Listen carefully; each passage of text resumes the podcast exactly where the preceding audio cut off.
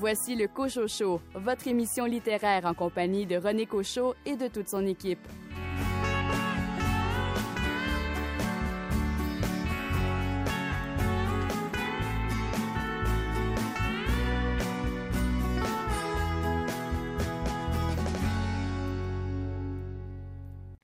Je traverse les secondes, je m'enlise dans la fin du monde. Où sont passées les émotions qui ont connu la passion? Crois-tu qu'on a connu la fin? Vous venez d'entendre un extrait d'un poème de Édith Blais qui se trouve dans son livre Le Sablier. Édith Blais, qui a été retenue en otage pendant 450 jours au Sahara, est au programme de votre rendez-vous littéraire cette semaine. Ici René Cochot. Au menu également, Marie-Pierre Luneau nous parle d'une étude menée par l'Université de Sherbrooke sur les romans d'amour à dissous des années 50 et 60. Un entretien avec Anthony Omenia qui signe un livre intitulé Faire la différence pour souligner le mois de l'histoire des Noirs. Les nouveautés littéraires chez Hamac Boréal et à lire. Et pour m'accompagner, Rachel Graveline, votre livre cette semaine a pour titre Premier rendez-vous, le pire meilleur ami. Exactement. Le pire meilleur ami, déjà, ça évoque euh, un questionnement. Quant à vous, David Lessard-Gagnon, votre coup de cœur de février est lequel? C'est le plus récent livre de Vincent Brault. Ça s'intitule Le fantôme de Suzuko. Merci de nous écouter.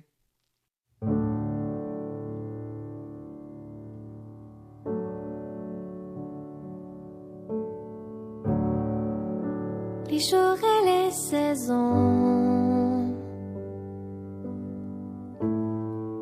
la couleur de mes yeux,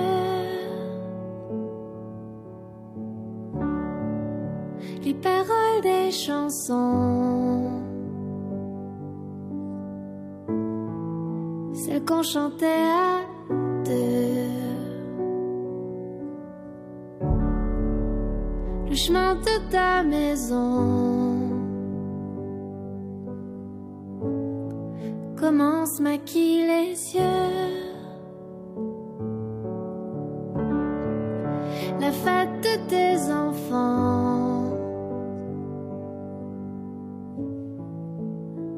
Pas mon nom.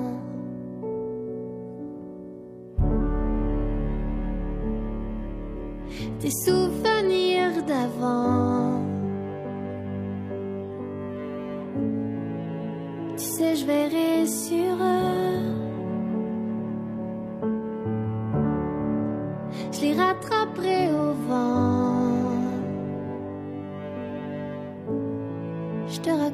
si tu veux.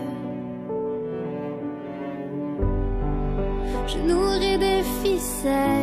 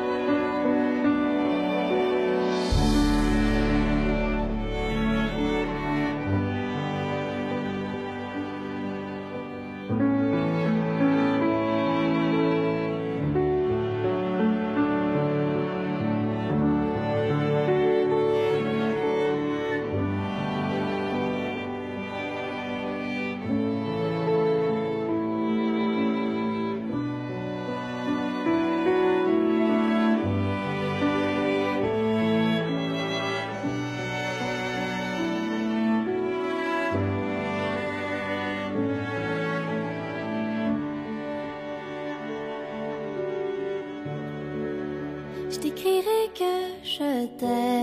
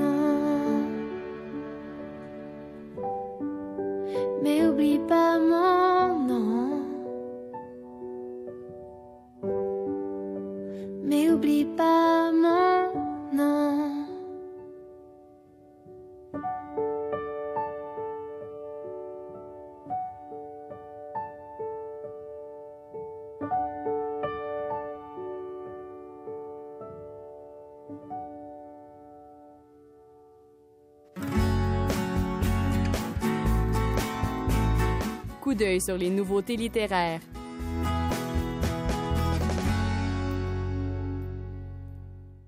Vincent Brault est de retour avec un troisième roman chez Héliotrope. Le fantôme de Suzuku nous entraîne à Tokyo. Un roman délicat comme un battement de paupières, selon l'éditrice Annie Goulet. Oui, ben vous connaissez La plume de Vincent. Euh, c'est un auteur euh, qui a vraiment euh, un univers bien à lui. Là, c'est son troisième roman, Le fantôme de Suzuko. C'est, euh, j'ai pas peur de le dire, je trouve que c'est son meilleur. Euh, il est vraiment, il a pris de la maturité là-dedans. euh. donc, c'est un roman qui se passe à Tokyo essentiellement. Le narrateur Vincent, on comprend qu'il a déjà habité à Tokyo pendant longtemps, où il avait une amoureuse, Suzuko, qui est une artiste euh, de performance et aussi une taxidermiste. Et donc, il a vécu là, il est amoureux de la ville, il est amoureux de cette Suzuko. Et euh, au moment où le roman démarre, on comprend que Suzuko est morte dans des circonstances qu'on ne nous explique pas tout à fait. On l'a, on l'a dit disparue ou décédée en tout cas. Et donc, euh, Vincent, à la suite de, ce, de cette tragédie, est retourné vivre à Montréal. Mais plusieurs mois plus tard, il décide de retourner à Tokyo et il s'installe précisément dans l'appartement, le même appartement qu'il partageait avec Suzuko. Et évidemment, il se rend compte très vite que son deuil, euh, son deuil réel et son deuil amoureux n'est pas complété, il n'est pas fait. Et il, il se met à halluciner Suzuko partout dans la ville, partout où il va. Il faut dire que Vincent a eu euh, une résidence euh, au Japon et il connaît vraiment très bien la ville et on voit le personnage se balader en vélo dans Tokyo. C'est pas quelque chose qu'on imagine euh, faisable, mais lui, bon, il, se promène comme ça dans, dans tous les quartiers et on s'y sent vraiment. C'est très l'atmosphère du roman est, très euh, très fine, très bien décrite. Il faut dire aussi que ça se passe dans le monde euh, de l'art conceptuel et des galeries d'art. Donc c'est un, environnement qu'on connaît pas beaucoup, puis on se plonge là-dedans avec beaucoup de plaisir. Les, les, personnages que le narrateur connaît là-bas, ses amis, sont tous des artistes ou des galeristes euh, qui font des choses donc assez assez spectaculaires et assez étonnantes. Et on dirait que les œuvres viennent euh, informer l'atmosphère du roman. C'est très, très étrange, c'est très atmosphérique. En même temps, c'est pas un livre qui est contemplatif. Il se passe beaucoup de choses, notamment le fait que Vincent rencontre une nouvelle femme là-bas, une femme qui s'appelle Kana et qui a cette particularité très étrange d'avoir des paupières, on dirait, incandescentes ou sanguinolentes, un visage très étrange qui lui rappelle quelque chose, mais il ne saurait pas mettre le doigt dessus tout de suite. Il va se mettre à avoir une relation avec cette femme-là. Et ben, je veux pas en dire trop, mais euh, la deuxième partie du roman va nous expliquer euh, un peu euh, les circonstances de la mort de Suzuko et expliquer ce que Vincent est en train de vivre à, nouveau à Tokyo en son absence. Voilà. C'était Annie Goulet des éditions Héliotrope qui parlait du nouveau roman de Vincent Brault, Le fantôme de Suzuko, arrivé en librairie.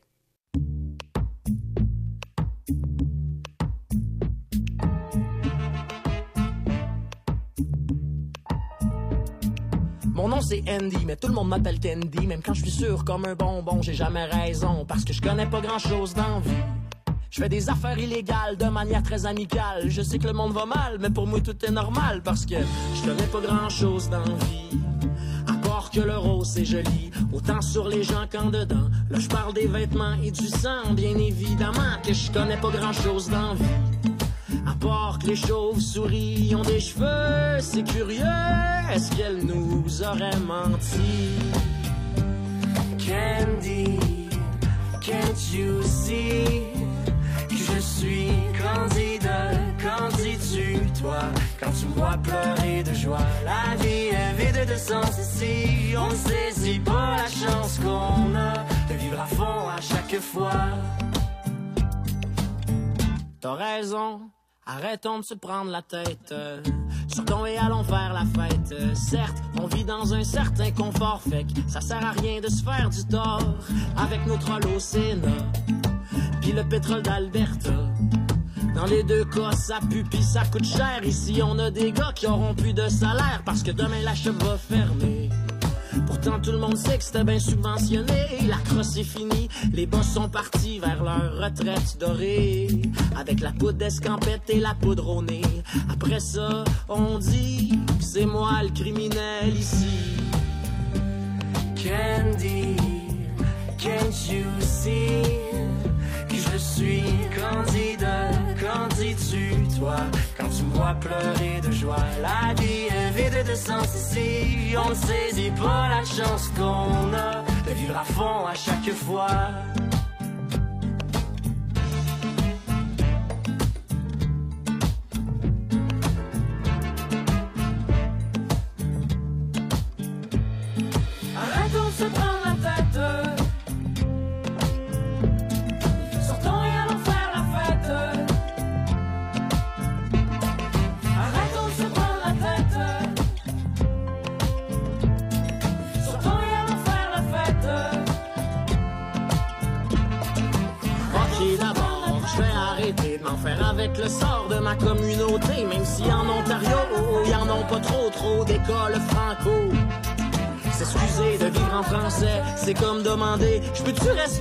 S'il vous plaît Mais jamais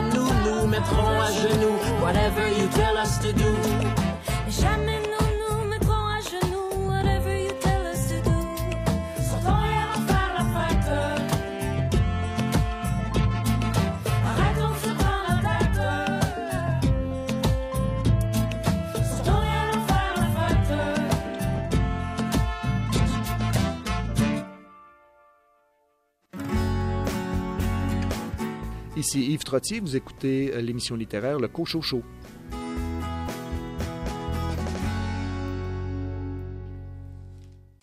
Vous lisiez des romans sentimentaux dans les années 50 ou 60? Nous avons besoin de vous. Une équipe de recherche en histoire de littérature populaire à l'Université de Sherbrooke aimerait vous soumettre un questionnaire pour mieux comprendre pourquoi ces romans vous intéressaient, le contexte dans lequel vous les lisiez et quelle influence ces lectures ont pu avoir sur votre vie.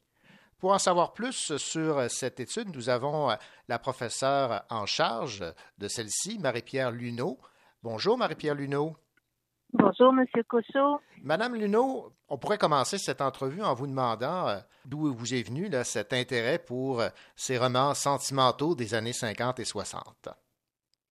D'abord, la littérature populaire, contrairement à ce qu'on peut croire, c'est vraiment euh, un objet fascinant à étudier. Ça nous dit énormément de choses sur les, euh, les rêves et les fantasmes d'une société. Et puis, euh, le roman d'amour des années 50, ben, il a été énormément lu ici au Québec et très, très peu étudié. Donc, nous, on a eu la chance à l'Université de Sherbrooke d'avoir un don de la part de collectionneurs. Et puis, on est c'est cliché, on est tombé en amour avec ces romans d'amour. oui, parce que ces euh, romans, est-ce qu'on peut dire qu'ils étaient mis un peu à l'index par l'intelligentsia? C'est un peu Oui. euh, mis de côté parce Ben- que c'était considéré comme populaire, c'est ça? Oui, ben on se rend compte de plus en plus, on, on a tendance à penser que ces romans étaient euh, très mal vus de la part du clergé. C'est le cas. il y avait toute une bon les la- la- disons que l'élite clérico-nationaliste euh, disait que c'était des mauvaises lectures. Mais euh, les enquêtes démontrent que en fait les gens n'étaient pas si surveillés qu'on pourrait le croire. En tout cas, c'est pas tant la pression de l'Église qui dérangeait que le fait que ces romans-là, ben, c'était des petits romans à dix scènes. Euh, c'était donc mal vu, ça a très peu de capital symbolique et les auteurs qui en écrivaient d'ailleurs se cachaient sous des pseudonymes parce que c'était pas comme ça qu'on pensait qu'on allait devenir de grands écrivains au Québec. Donc c'est plutôt tout l'aspect euh, d'évaluateur là, qui a fait que les gens étaient pas nécessairement fiers de lire ça, mais c'était très, très populaire. En fait, on pense que c'est même 15% de la population québécoise qui lisait ces petits romans, pas nécessairement les romans sentimentaux, mais les romans d'espionnage, les romans policiers, etc. On parle ici là, des, fameux romans à 10 cents qui euh, ont été très, très populaires avec le personnage de X13, mais ce qu'on comprend, c'est qu'il y avait plein d'autres euh, publications. Exactement. Donc, euh, c'est ce qu'on disait tout à l'heure. les, les romans d'X13 ont même été étudiés. Il y a eu même un film de Jacques Godbout qui a mm-hmm. parodié cet univers-là. Donc, c'est très connu. Et même, ils ont été réédités l'automne dernier aux éditions de l'Homme, les aventures d'X13, pour ceux que ça intéresse. Mais en parallèle, il y avait la moitié de la production qui était euh, du roman d'amour, euh, donc euh, qui a encore moins de capital symbolique, qui est encore plus dévalorisé hein, sur l'échelle de la littérature populaire. Le roman sentimental, qui est souvent écrit par des femmes pour des femmes, ben, c'est au bas de l'échelle.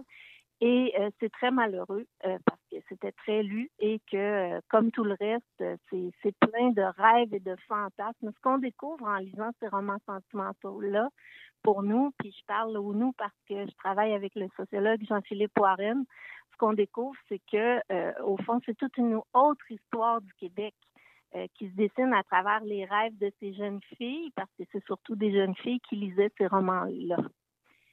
Bon, l'objectif, documenter l'expérience de lecture des romans sentimentaux en fascicules, publiés entre 1940 et 1965, par les témoignages de lectrices. Alors, qu'est-ce que vous souhaitez que ces lectrices euh, vous disent? En fait, est-ce que c'était l'appréciation du livre ou la raison pour laquelle elles avaient choisi ces romans-là à cette époque-là? Bon, on s'intéresse aux témoignages des lectrices d'abord parce que avec ce que j'en viens avec ce que je viens de dire, euh, si les romans eux-mêmes ont été peu étudiés, imaginez-vous comment la parole de ces femmes qui ont lu ces romans-là n'a pas été entendue. Mm-hmm. Nous, ce qu'on pense, comme je disais, c'est que c'est des objets qui sont fascinants, qui nous disent plein de choses. Puis ce qu'on veut entendre, ben justement, c'est surtout non, c'est pas euh, l'appréciation de ces romans-là. On ne se fait pas des, des, illusions. On sait aussi que même ces lectrices-là, euh, quand elles sont arrivées dans les années 60, elles se sont mises à lire autre chose de beaucoup plus substantiel. Ce qu'on veut savoir, c'est euh, c'est vraiment les circonstances de lecture. D'abord, il y a toute une matérialité à reconstruire Mhm. Où est-ce qu'elles les achetaient? Est-ce qu'elles s'en parlaient entre amis? Est-ce que c'était euh, des tantes qui leur fournissaient ces lectures-là? Donc, le, le, vraiment la, la, la, circulation de ces imprimés-là. Puis ensuite, ben, on lisait ça pourquoi, à quoi on rêvait? Euh, est-ce qu'il y avait des parallèles à faire entre les héroïnes? Parce que les héroïnes de ces romans-là, c'est aussi des jeunes filles qui vont souvent aller vivre en ville à Montréal. Donc, à quel point les rêves des lectrices concordait avec ce qu'elle lisait. C'est ça qu'on veut essayer de comprendre. Marie-Pierre Luneau, avez-vous une idée de la quantité de publications qui euh, ont été faites entre 1940 et 1965? Est-ce que c'est une quantité importante ou c'est... Euh, c'est un, c'est un continent. Si je vous le dis, je ne sais pas si vous allez me croire. Puis ça, c'est grâce au travail patient de collectionneurs comme euh, François Hébert qui a vraiment inventorié ces, ces publications. c'est toujours des estimations, mais selon lui, c'est 11 000 romans qui ont été publiés par 66 éditeurs différents. Évidemment, les éditeurs étaient un peu comme des champignons, apparaissaient, disparaissaient. Mm-hmm. Le plus important éditeur, c'était Police Journal, puis à lui seul, cet éditeur montréalais a publié la moitié de la production, donc plus de 5 000 titres. Donc, c'est vraiment énorme. On n'essaiera pas de tout lire ça, évidemment, mais le plus on peut préserver ça, euh, nous, dans notre cas, à l'université, on a des belles collections aux archives, donc qui sont préservées pour longtemps.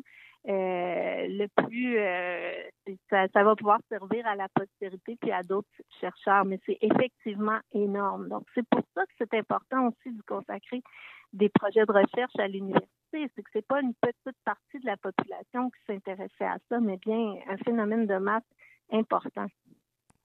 Est-ce que, idéalement, vous aimeriez pouvoir identifier de façon officielle ces euh, autrices euh, qui euh, publiaient sous pseudonyme?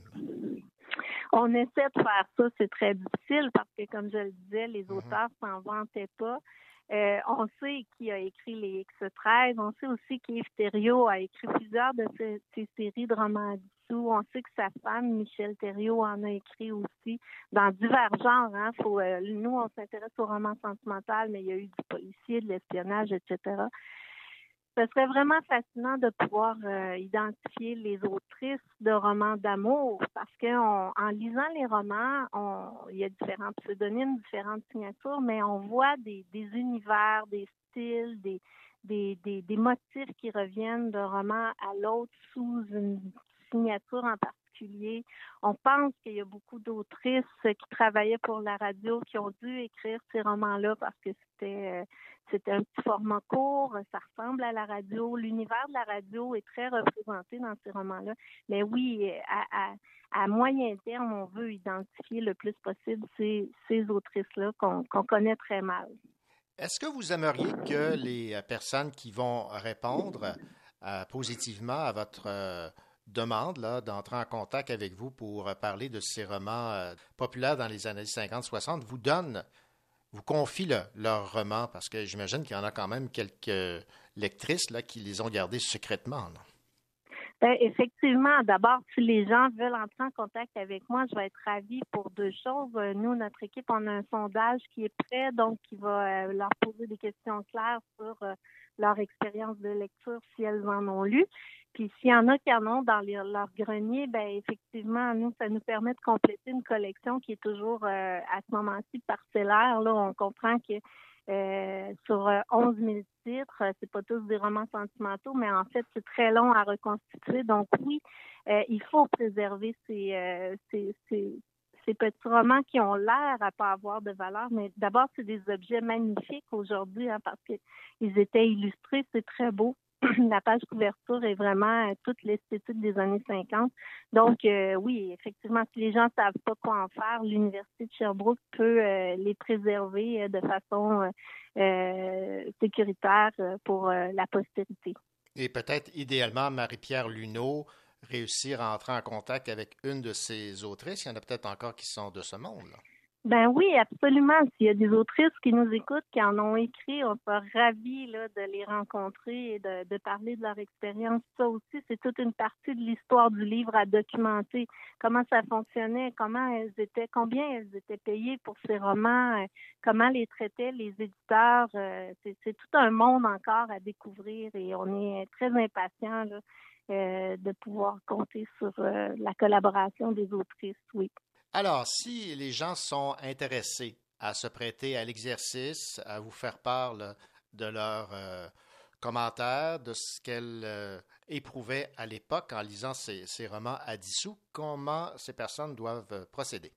Simplement me contacter par courriel. Euh, mon adresse euh, électronique est sur le site de l'université, très facile. Donc, Google va vous euh, rediriger vers moi et moi, je vais me dépêcher d'entrer en contact avec vous. Puis j'en profite pour dire que, évidemment, tout ça se fait à distance par courriel, étant donné les circonstances de la pandémie. Donc, c'est très sécuritaire. Là, on n'a pas besoin d'être en contact physique.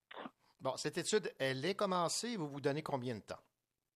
On se donne un horizon de à peu près cinq ans pour cette étude cette étude-là, mais on découvre qu'on en a probablement pour le restant de notre vie parce que d'un objet à l'autre, on découvre d'autres aspects. Par exemple, là, on a découvert que ces, ces éditeurs publiaient aussi des revues qui sont totalement méconnu. Là, euh, c'est tout un autre monde. les ancêtres de, en fait, des, journaux à potins là, des années 40. Euh, ça aussi, c'est un univers fascinant qu'on n'a pas fini d'explorer. Donc, on en a pour très longtemps. Marie-Pierre Luneau, professeur en études littéraires à l'Université de Sherbrooke, merci de nous avoir parlé donc de cette étude que vous allez mener sur les romans sentimentaux des années 50 euh, ou 60. Euh, on demande aux gens d'entrer en contact avec vous et bon, on suivra votre, euh, votre, votre étude. Merci beaucoup.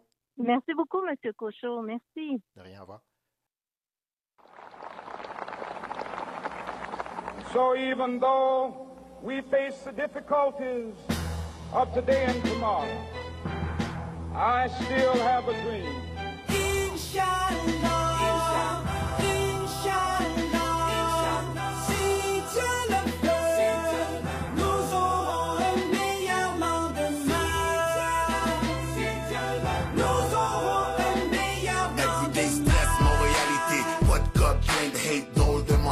je m'en fous de la popularité, élevé. Loin des personnalités, musique qui te fait respirer. Du pur, c'est de la qualité. Citoyenne de la terre, je pratique l'humanité. Avec original, la compassion, la solidarité. Si t'es sûr que c'est de l'amour, tu peux la marier. Le monde t'appartient, je te le confirme, c'est balisé. On peut tout sauf sa conscience. Dis-toi que même le diable fut un ange au commencement. La tentation trop forte, c'est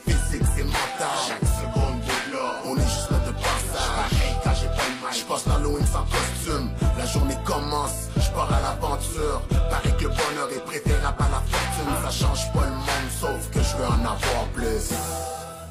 I have a dream.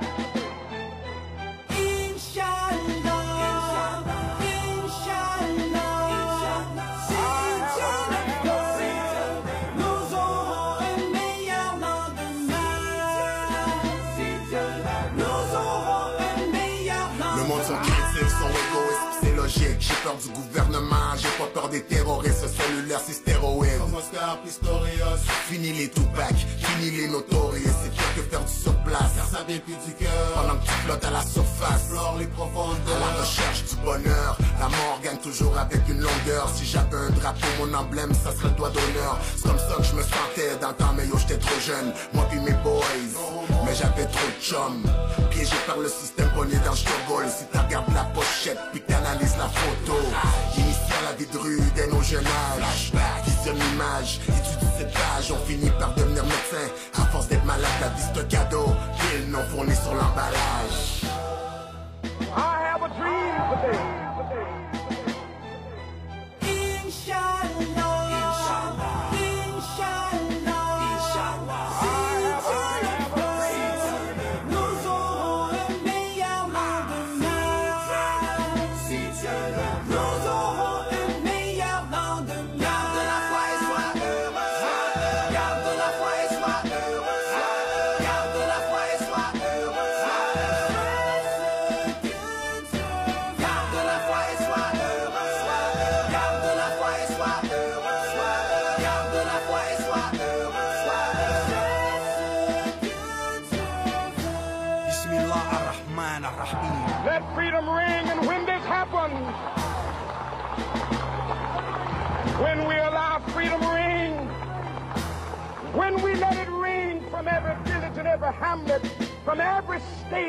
And every city, we will be able to speed up that day when all of God's children, black men and white men, Jews and Gentiles, Protestants and Catholics, will be able to join hands and sing in the words of the old Negro spiritual, free at last, free at last, thank God Almighty,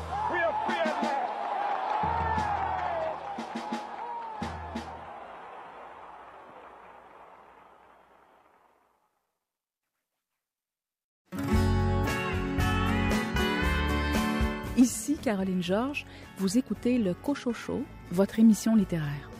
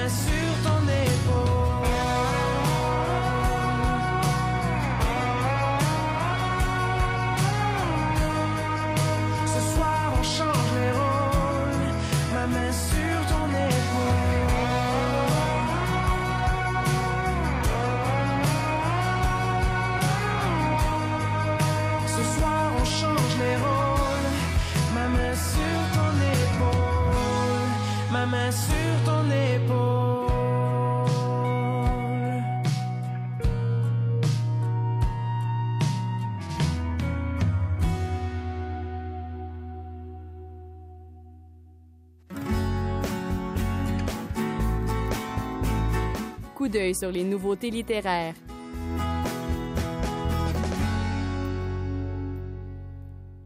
L'auteur estrien Jean-Philippe Martel nous arrive avec un nouveau roman aux éditions du Boréal chez Les Sublimés. Écoutons le directeur littéraire des éditions du Boréal, Jean Bernier, nous en parler. Jean-Philippe Martel avait euh, déjà euh, fait paraître un premier roman euh, comme des sentinelles à la mèche en 2012 et qui était autour un peu des mêmes thématiques et des mêmes personnages, mais ici c'est beaucoup plus ample. C'est pour moi un grand roman euh, pour toutes sortes de raisons. Grand par la taille, c'est vraiment costaud. Grand par l'ambition, parce que euh, Martel essaie vraiment de, donner, d'expliquer l'essence même d'une génération, euh, d'un groupe d'amis qui suit depuis la fin du secondaire jusqu'à la quarantaine à peu près. Ça se passe à Sherbrooke. L'histoire, comme c'est ce groupe d'amis vit à Sherbrooke.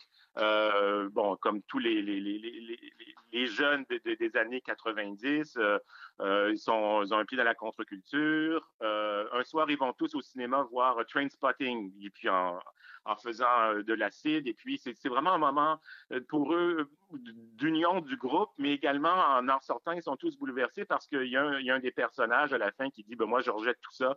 Je veux la belle vie, je veux, je veux, je veux la grosse maison, je veux la, la, la, tondeuse, je veux la pelouse, et je veux plus cette vie d'errance de, de- et de bohème qui, qui est celle de notre jeunesse. Et le groupe est très divisé par rapport à, la finale de ce film. Et tout ce qui va arriver après reflète un peu ça. C'est-à-dire qu'ils ont leurs rêves, ils ont fait.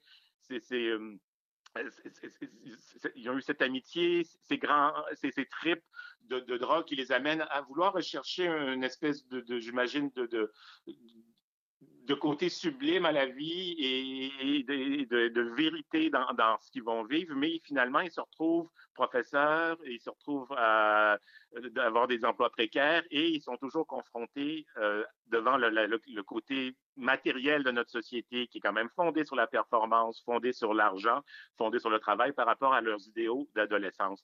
Donc, euh, c'est- cet arrachement en eux. Et il y en a qui font plus ou moins bien le saut vers une vie plus normale, entre guillemets, et d'autres beaucoup moins, qu'il appelle les sublimés.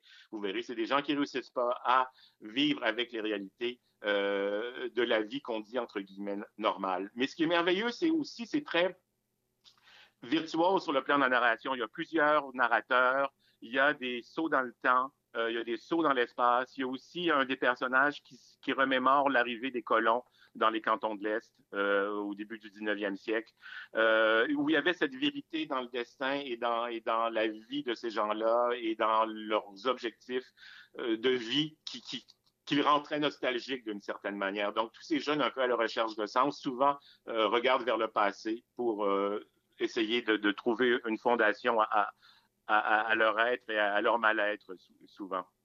Donc, c'est vraiment un grand roman sur le plan aussi de la virtu- virtuosité narrative, cette façon de raconter avec beaucoup d'humour parfois. Il y a des personnages qui se retrouvent à devoir euh, expliquer ou défendre des propos que Jeannette Bertrand avait tenus sur la Charte des valeurs euh, il y a quelques années. Donc, entre ses idéaux de jeunesse et, et- et ce qu'il doit faire pour gagner sa vie, il y a, il y a quand même un décalage qui euh, est traité avec beaucoup d'ironie parfois et de, de façon assez dramatique parfois aussi par euh, Jean-Philippe Martel. C'était Jean Bernier des éditions du Boréal qui nous parlait de ce nouveau roman de Jean-Philippe Martel chez Les Sublimés, arrivé maintenant en librairie. Montrez-moi. S'il vous plaît, montrez-moi, montrez-moi. Voulez-vous bien montrez-moi, montrez-moi? Oh oh. S'il vous plaît, montrez-moi, montrez-moi. Oh. Voulez-vous bien montrez-moi? Montre-moi le chemin, montre-moi la monnaie, montre-moi le bien si vous me montrez le mauvais. Montre-moi où on est, montre-moi où on est. On veut sortir de la merde et ce peu importe où on est. Montre-moi ta ville, montre-moi ta ville, montre-moi le thrill, mais montre-moi le real. Montrez-moi vos montres, vous montrerai le temps. Montrez-moi le monde, je montrerai comme il est grand. Montre-moi ton manège préféré, je te dirai quitter. Montre-moi ton ex, je te dirai de bien fait de la quitter. Montre-moi la famille, montrez-moi l'amitié. Mais oublie pas ce qui s'abîme, finit par se briser. Montrez-moi la folie, montrez-moi l'amour. Montrez-moi qu'à deux on pourrait mieux monter la côte. Autant je maladroit, autant je mal à gauche. Pourquoi si j'ai jamais fait de mal, mon homme ressent la faute. Montrez-moi.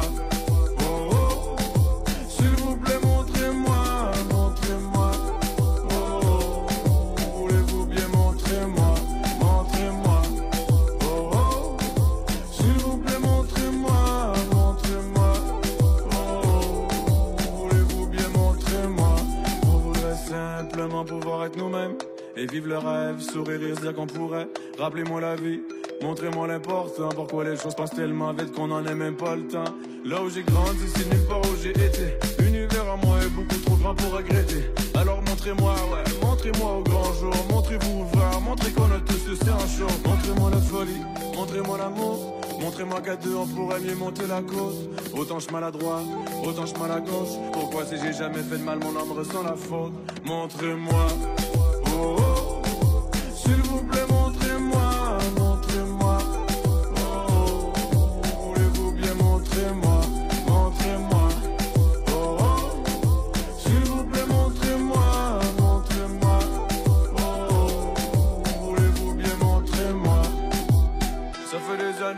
sait plus où aller, on veut juste voir la lueur pour tout le monde qui se sont égarés. Je me suis égaré depuis des années et j'y aurais laissé tout ce que j'avais. Ça fait des années qu'on sait plus où aller, on veut juste voir la lueur pour tout le monde qui se sont égarés. Je me suis égaré depuis des années et j'y aurais laissé tout ce que j'avais. Tout ce que j'avais. Moi j'y ai laissé tout ce que j'avais. Tout ce que j'avais. Souvenir teinté à l'autre j'avais. Tout ce que j'avais. J'ai plus touché le fond non plus jamais. J'envoie le javelot toujours plus loin. ce que j'avais. J'envoie toujours plus loin. que toucher le fond non plus jamais. Souvenir teinté à j'avais. Tout ce que j'avais. Moi j'y ai laissé tout ce que j'avais. Montrez-moi la folie. Montrez-moi l'amour. Montrez-moi qu'à deux on pourrait mieux monter la côte. Autant je maladroit, autant je mal à gauche. Pourquoi si j'ai jamais fait de mal, mon âme ressent la faute? Montrez-moi. Oh oh. S'il vous plaît, montrez-moi, montrez-moi. Oh, voulez-vous bien montrez-moi, montrez-moi. Oh, oh. s'il vous plaît, montrez-moi, montrez-moi. Oh, voulez-vous bien montrez-moi, montrez-moi. Elle adore la littérature de l'imaginaire, mais aime encore plus éveiller les jeunes à la lecture. Normal, puisque Rachel Graveline est auteure et animatrice. Rachel Graveline, bien le bonjour. Bonjour. Rachel, cette semaine, vous euh, nous proposez un livre publié aux éditions Michel Quintin. Et euh, j'aime bien le, le titre, en fait, de ce premier volume là, d'une d'une série, si j'ai bien compris. Premier rendez-vous, le pire meilleur ami. Exactement. Le pire meilleur ami, déjà, ça évoque euh, un questionnement. Oui. Et le lecteur entre dans l'histoire d'Azalée, dont le meilleur ami, qui est le pire meilleur ami, Théo, revient tout juste de son camp de vacances. Les deux complices en ont long à se dire après cette longue séparation. Leur retrouvaille va pourtant être écourtée par une nouvelle qui va bouleverser la jeune fille. Euh, Voyez-vous, c'est que Azalée et Théo prévoyaient depuis longtemps se rendre ensemble à la danse du solstice d'été, qui est vraiment courue par tous les élèves du secondaire 3. L'adolescente a même travaillé tout l'été pour se payer la robe de ses rêves, mais quand elle la montre à son accompagnateur, celui-ci lui annonce qu'il n'ira finalement pas avec elle, mais plutôt avec son petit ami. Alors, la situation finit par euh, évidemment se résorber, mais la jeune fille n'a pas de cavalier et là, Théo, qui est son meilleur ami, va se donner pour mission de lui trouver un chum. pour se faire pardonner. Et dans le but de tenir sa promesse, il va suggérer à son bien-aimé d'utiliser l'application de rencontre qu'il a créée pour générer des matchs amoureux dans leur école secondaire. d'accord. Et l'application va vraiment faire fureur dans l'école. Mhm. Alors, comme vous vous en doutez, c'est une histoire riche en humour. Et l'extrait que je vais vous lire, c'est vraiment euh, un bout, euh, justement, qui, qui va vous donner une bonne idée de leur plume, mais aussi euh, qui va vous montrer à quel point ils ont une belle touche pour créer des comiques de situation. Dans l'extrait, Théo, qui vient tout juste de sonner à la porte de la maison de sa belle famille, s'apprête à rencontrer son nouveau beau-père et la nervosité est vraiment à son comble. Dans l'extrait, euh, Théo a déjà sonné une première fois et là, comme ça commence à être long, l'événement suivant se produit. Alors, juste comme mon doigt s'apprête à toucher la sonnette, la porte s'ouvre d'un coup et le très grand lyre gigantesque, père de Louis-Philippe, se tient devant moi. Avec ses longs cheveux roux, il a l'air d'un vrai viking, un viking habillé en mécanicien. Il s'essuie les mains avec un torchon déjà sale. Je pourrais pas expliquer quel genre de bulle me passe au cerveau, mais on dirait que je me sens obligée de justifier pourquoi j'ai la main dans les airs et je décide de lui faire un méga high five. Comme s'il était mon meilleur pote ou je sais pas quoi. Le père de Louis-Philippe a l'air surpris un instant, puis me rend finalement mon high five en riant. Alors que moi, je me trouve vraiment super, mais super con. Ha ha ha ha ha. Salut mon gars, tu dois être Théo. oui, c'est moi. Vous voyez un petit peu euh, le genre de comique de situation Ouais, qui, se ouais, dé- tout à fait, ouais. qui se développe et il y en a vraiment beaucoup. C'est vraiment leur petite touche euh, personnelle euh, qui donne toute la fraîcheur à l'histoire. Et même si on tombe un petit peu dans un classique où, euh, où le duo est euh, finalement la jeune fille avec son meilleur ami gay, le personnage de Théo ne sonne pas stéréotypé sur tous les points. D'ailleurs, euh, il est joueur de football et il ne se révèle pas toujours de bons conseils pour son ami Azalée. Et les, dé- les deux personnages restent euh, malgré tout très réalistes et hautement attachants. L'histoire est très bien rythmée, les chapitres sont courts. euh, on sent vraiment qu'il y a du travail dans le texte parce que les mots, on peut les lire vraiment très rapidement et ça, ça accroche jamais à la lecture. C'est une belle fluidité. Et évidemment, on tombe encore dans l'histoire du traditionnel méga party où tous les jeunes veulent se rendre et où l'obligation d'y être accompagné euh, est l'enjeu classique dans le fond de la comédie romantique. Mais ici, on l'utilise vraiment à titre de motif à l'aventure. Et donc, euh, on, est vraiment euh, dans une histoire drôle euh, qui, amène de, la légèreté au quotidien.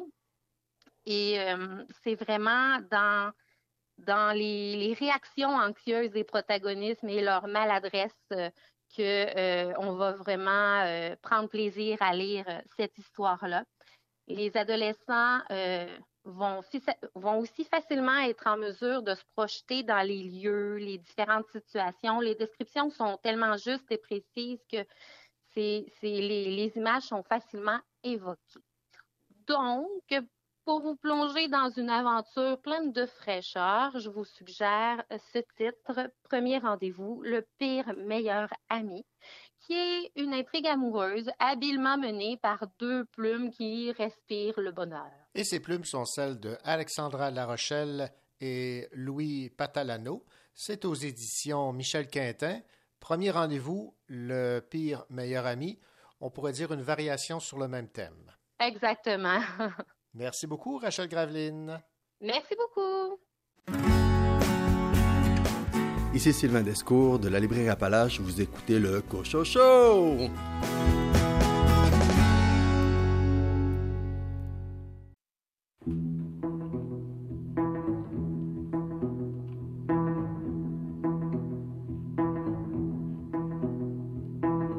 Pourquoi t'inquiète mon silence?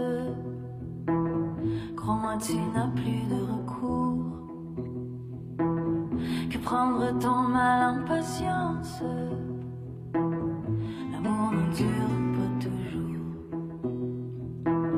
Tu te jouais de moi, je pense. Quand je croyais t'aimer d'amour. Aujourd'hui change la balance. L'amour ne dure pas toujours.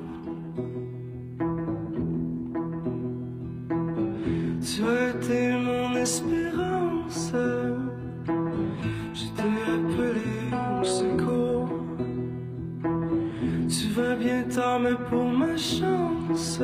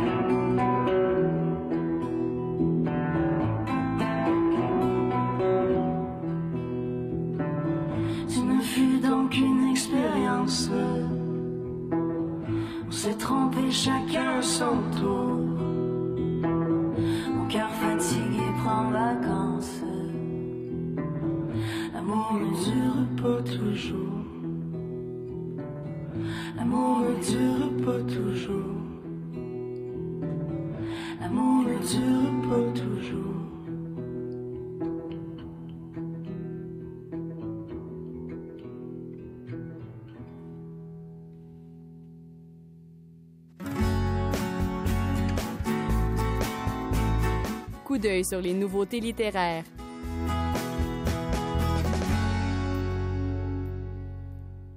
L'auteur de polar Rick Moffina signe un nouveau roman. Chute libre ramène la journaliste Kate Page. Celle-ci reçoit un mystérieux courriel qui l'amène vers une terrifiante révélation. Isolte Bacon-Marcorel des éditions à lire nous en dit plus. Rick Moffina nous offre, avec son roman Chute libre, la quatrième enquête de la journaliste Kate Page. Euh, Il s'agit d'un polar qui fait voyager dans le monde et dans les airs. Mais attention, je ne vous conseille pas de le lire en avion. Malgré des conditions aériennes parfaites, le vol 4990 d'East fait vivre un cauchemar à ses passagers lorsqu'une perte de contrôle inexpliquée déstabilise l'appareil et secoue les voyageurs dans tous les sens.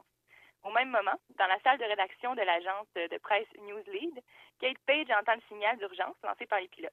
La journaliste saute aussitôt dans un taxi en direction de l'aéroport LaGuardia à New York, où l'appareil doit se poser. Même si la compagnie aérienne affirme rapidement que l'incident a été causé par une zone de turbulence et une erreur de pilotage, Kate, elle, se fie à son instinct et croit nécessaire de poursuivre l'enquête dans une autre direction. Elle se rencontre avec un pilote qui jure avoir été confronté à une défaillance du système et non à des turbulences, semble lui donner raison. Lorsque Kate Page reçoit un courriel anonyme de revendication de l'incident, elle comprend qu'elle est sur une piste sérieuse. Et fidèle à ses habitudes, la journaliste est prête à tout pour résoudre le mystère et dévoiler les faits à la population. Ses recherches pour découvrir la vérité la placeront au cœur du danger. Dans cette nouvelle aventure, Kate Page est à son meilleur. Son expérience, sa notoriété, son réseau de contacts lui permettent d'avoir une longueur d'avance sur la compétition. Et cette enquête menée par une femme forte qui doit jongler avec la monoparentalité et une carrière exigeante nous sort des sentiers battus. Avec Chute libre, Rick Moffina s'intéresse à une problématique de plus en plus actuelle, celle des potentialités du piratage informatique dans le monde du transport. Et comme toujours, Moffina tient le lecteur en haleine jusqu'à la dernière ligne du récit. Avec ces nombreux changements de perspective, on découvre le point de vue euh, des victimes, des experts en aviation, des pilotes, de Kate Page évidemment, mais aussi des terrifiants malfaiteurs. Donc les lecteurs de Rick Moffina ne seront pas déçus par la fin de cette euh, série et les nouveaux lecteurs prendront quant à eux encore plus de plaisir à découvrir les aventures de Kate Page en débutant par le roman euh, L'Ange envolé, qui marque les débuts de carrière euh, d'une journaliste hors du commun. C'était Isolte Bacon-Marcorel des éditions à lire qui parlait du nouveau roman de Rick Moffina, Chute libre.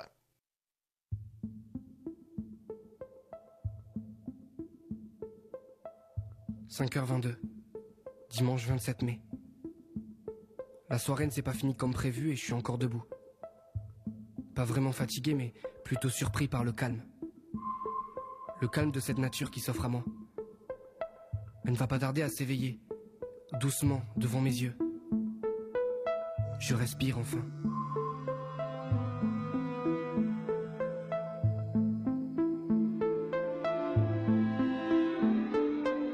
Quand la ville dort encore, le ciel rosé fleurit peu à peu. Il s'ouvre et permet à mes simples songes de respirer. Je contemple alors le goudron qu'on a avalé depuis le départ, avant de me reconcentrer sur le tracé qui s'offre à nous. L'incandescence de nos souvenirs, qui réapparaissent là à 5h22 dans ma tête. Cela que je n'avais plus vu depuis tant d'années, tant de moments parcourus durant ce périple. Cette route m'inspire. Le bruit du moteur qui rumine aussi. Finalement, c'est parfois simple de se sentir libre, léger, débarrasser nos fardeaux qu'on porte en permanence et qu'on n'a pas fini de traîner. Alors là, ça fait du bien, je dois l'avouer. Expirer l'air qu'on a accumulé pendant l'apnée, qui s'entassait dans les entrailles de mes réflexions. Tout est pratiquement encore éteint à cette heure-ci. Je croise quelques lueurs de plein phare qui m'éblouissent. Mais bon, rien peut me déstabiliser. Je me sens protégé. J'ai l'impression que tout ce que je croise m'appartient et c'est d'ailleurs étrange comme sensation. Comme si la terre m'appartenait. Comme si le ciel était mon toit et que les cloisons laissaient pas grand chose s'échapper. Moi je suis là. Juste là. Pour une fois, je me sens important. À ma place. J'ai l'impression que c'est un moment de grâce que je vis. Que nous comprenons avec ces millions de choses que je croise. On est riche, riche de nos échanges. Du respect que nous avons l'un pour l'autre. De cette étrange osmose qui se forme entre nos deux corps. On est en train de s'avouer plein de choses qu'on n'osait pas forcément dire. On prend conscience qu'on n'est pas si différents et ça nous excite. Alors on ne s'arrête pas là, non? On continue à se lancer des regards, à se désirer comme un jeune couple. Si seulement tu ressentais ça. C'est tellement profond. Si bien que j'ai pas envie d'arriver, mais je sais que je ne suis plus très loin.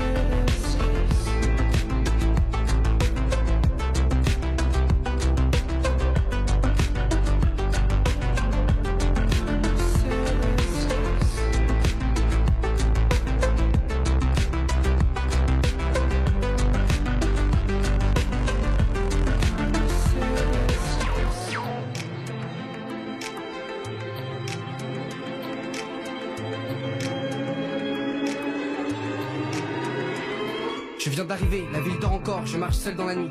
Je sens le craquement des feuilles sous mes pieds, on est en automne.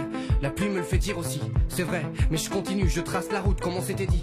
J'entends ce bruit que fait lampadaire qui chauffe et qui éclaire mon ombre. C'est la seule lueur de lumière qui jaillit de ce silence impénétrable. Je sens la brise du vent qui se frotte à ma veste, qui me réchauffe à peine pour être honnête, mais je n'ai pas vraiment froid. Les premiers courageux marchent là, tête baissée, en surveillant leur chien qui les suit. Le soleil prend le temps de s'imposer doucement comme la ville qui s'éveille. Je suis heureux d'être là, d'habitude je suis encore dans un profond sommeil.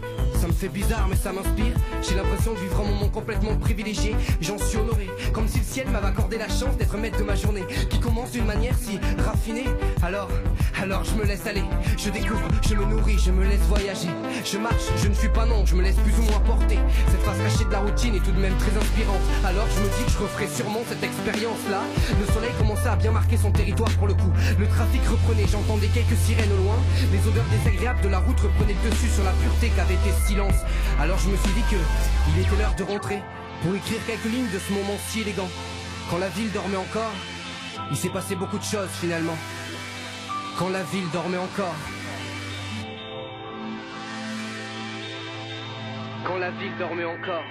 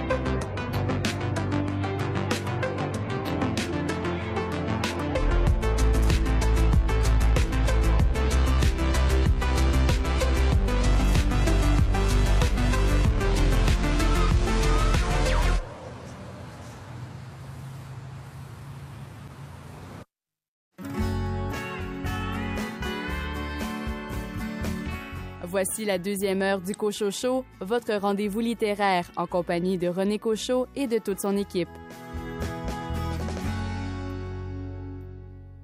Au sommaire de cette deuxième partie d'émission, une entrevue avec Edith Blais qui relate dans son livre Le Sablier ses 450 jours de captivité dans le désert du Sahara. Anne Pérouse des éditions Hamac nous parle du livre L'homme est un lion que je n'ai su faire rougir.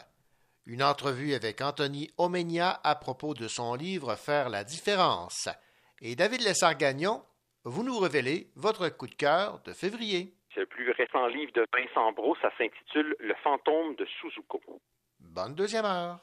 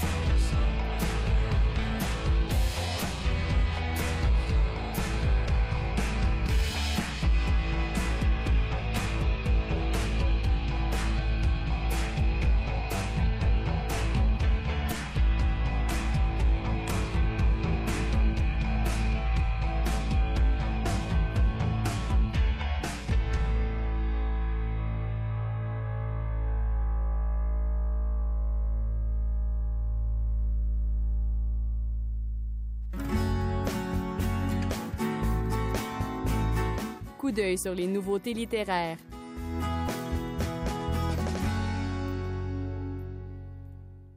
Pierre-Luc Gagné vient de publier aux éditions Hamac L'homme est un lion que je n'ai su faire rugir. On écoute Anne Pérouse, directrice littéraire des éditions Hamac, nous parler de ce recueil de poésie. C'est un jeune auteur, c'est un auteur de la relève, c'est son premier recueil de poèmes. Il se présente comme euh, le récipiendaire prix nageur olympique dans les nuages. Euh, c'est un poète qui est euh, très agréable au point de vue euh, de, euh, de sa personnalité ironique, amusant, sensible. C'est un hyper bon lecteur de, de poésie. C'est un euh, tout jeune auteur et euh, ce premier livre va euh, nous parler encore de l'amour. Euh, on voit que euh, Hamac est près de, de l'amour en poésie pour l'instant.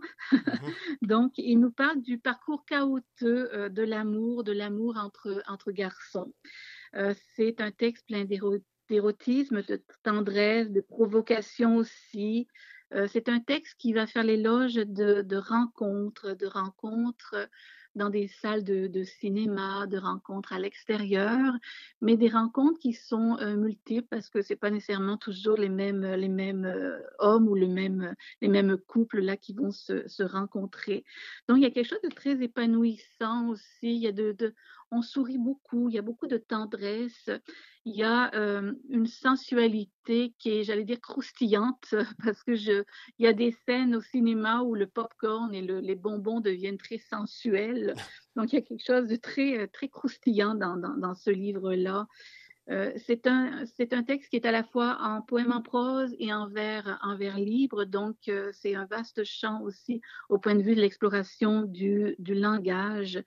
C'est euh, un nouveau livre, un nouveau auteur et euh, je suis sûre qu'il va euh, poursuivre son écriture.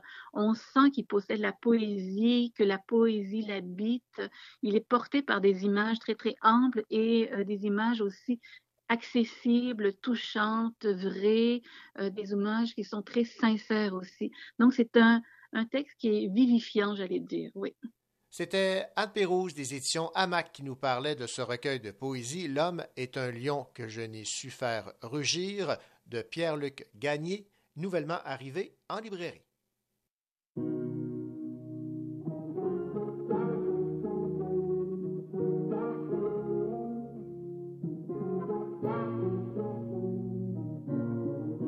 J'étais gars trop moche, chantant sur bateau mouche Avec un dans les poches, faisais moins la fine bouche. Je prenais toutes les avances, de sourire pas très cash. Fallait bien que je mange pour apaiser ma soif. En triplet et dessert, je reculais l'attente Des gros ventres à remplir avec chansons badantes. Sur mon estrade en toc que je prenais pour scène. Je me sentais comme un coq mais je flottais que sur la scène. Maquillé au pinceau, un solo pour mariage Avec costume cello l'odeur du fromage Je posais comme il faut, les gens menaient pas large Je me sentais parfois trop. Entre rêve et noyade J'étais lui qu'on ne voit pas, qu'est-ce que laisse entre les tables. J'entends du Rihanna avec un accent grave Qui sourit à chaque fois. Pour faire plaisir mesdames Faudrait pas que messieurs se sentent dragués par moi. Quand j'étais personne, plein de petits tafs d'automne je rêvais d'idole, je me voyais déjà en haut. Quand j'avais personne, qu'une soif qui déborde. Je rêvais des tonnes, je me voyais déjà en haut et c'était beau. Début, début, début, beau. Début, début, début, beau. Début, début, début, beau. Début, début, début. Je découvrais Paris, je découvre l'étranger. Vient d'où? Il fait gris, où on laisse tout monuments crarés, emportés comme jamais. Je n'avais qu'une envie, installé sur ce pavé. À chanter toute ma vie, pas les chansons des autres. J'en avais dans le vent, pas du saumon le nôtre. J'attendais patiemment, monter sur le trône. Qu'on reprenne mes chansons, comme je reprends vie en rose. Quand j'étais personne plein de petits tafs d'automne. Je rêvais d'idole, je me voyais déjà en haut. Quand j'avais personne, qu'une soif qui déborde. Je rêvais des tonnes, je me voyais déjà en haut et c'était beau. Début, début, début, beau. Début, début, début, beau. Début, début, début, beau. Début, début, début. Je devais quitter mes Nike et laisser sous le bateau. C'était pas assez classe pour l'image de ce show. Je n'avais qu'une hâte, leur montrer ce que je vaux. Montrer combien je fake, les gens le manalo. Le soir, je m'improvisais, la vedette du bateau. En maquillant mes souhaits, au parfum du ghetto. Tous les soirs, je trinquais, rêve fou de mon ego. En attendant, je réglais mes grands rêves au chapeau. Quand j'étais personne, plein de petits tafs d'automne. Je rêvais d'idole, je me voyais déjà en haut. Quand j'avais personne, qu'une soif qui déborde. Je rêvais des tonnes, je me voyais déjà en haut et c'était beau. Début, début, début, beau.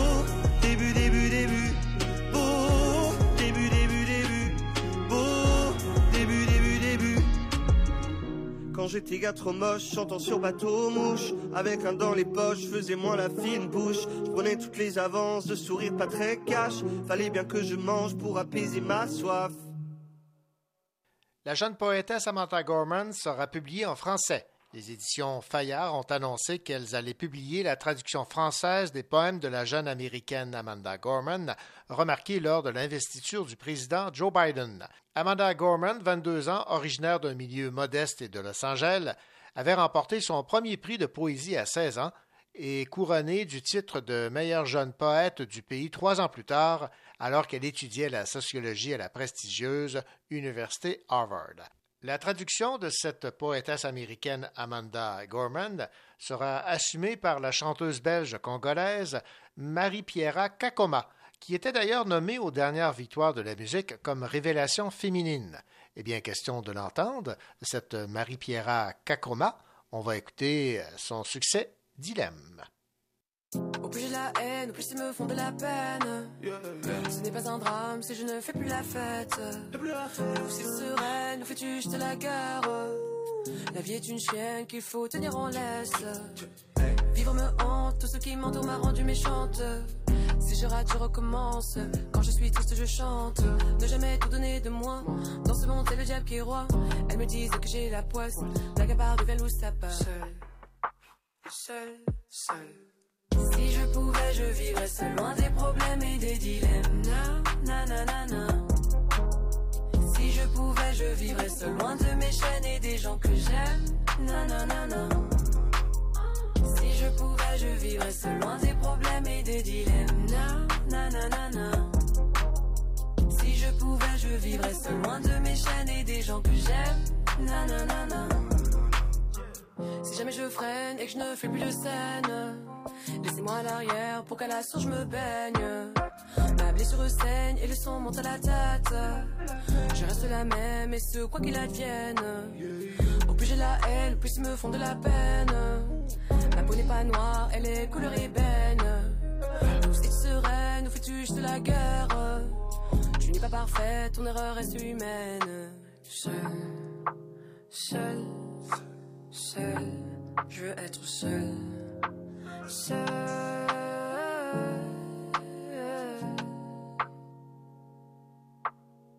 Si je pouvais, je vivrais seul loin des problèmes et des dilemmes. Na, na, na, na. Si je pouvais, je vivrais seul loin de mes chaînes et des gens que j'aime. Na, na, na, na.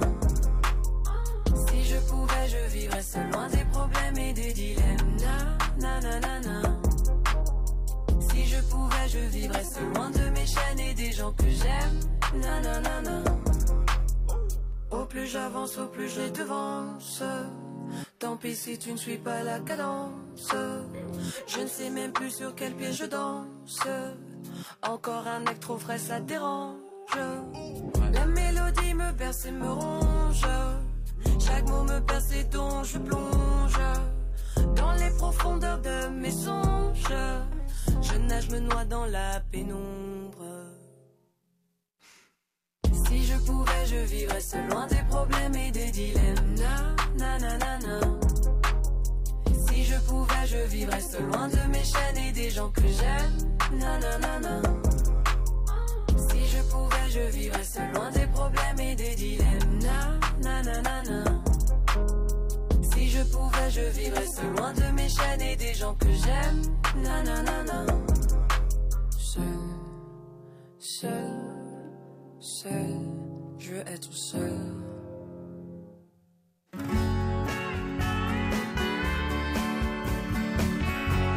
Vous écoutez le Cochot en compagnie de René Cochot et de toute son équipe.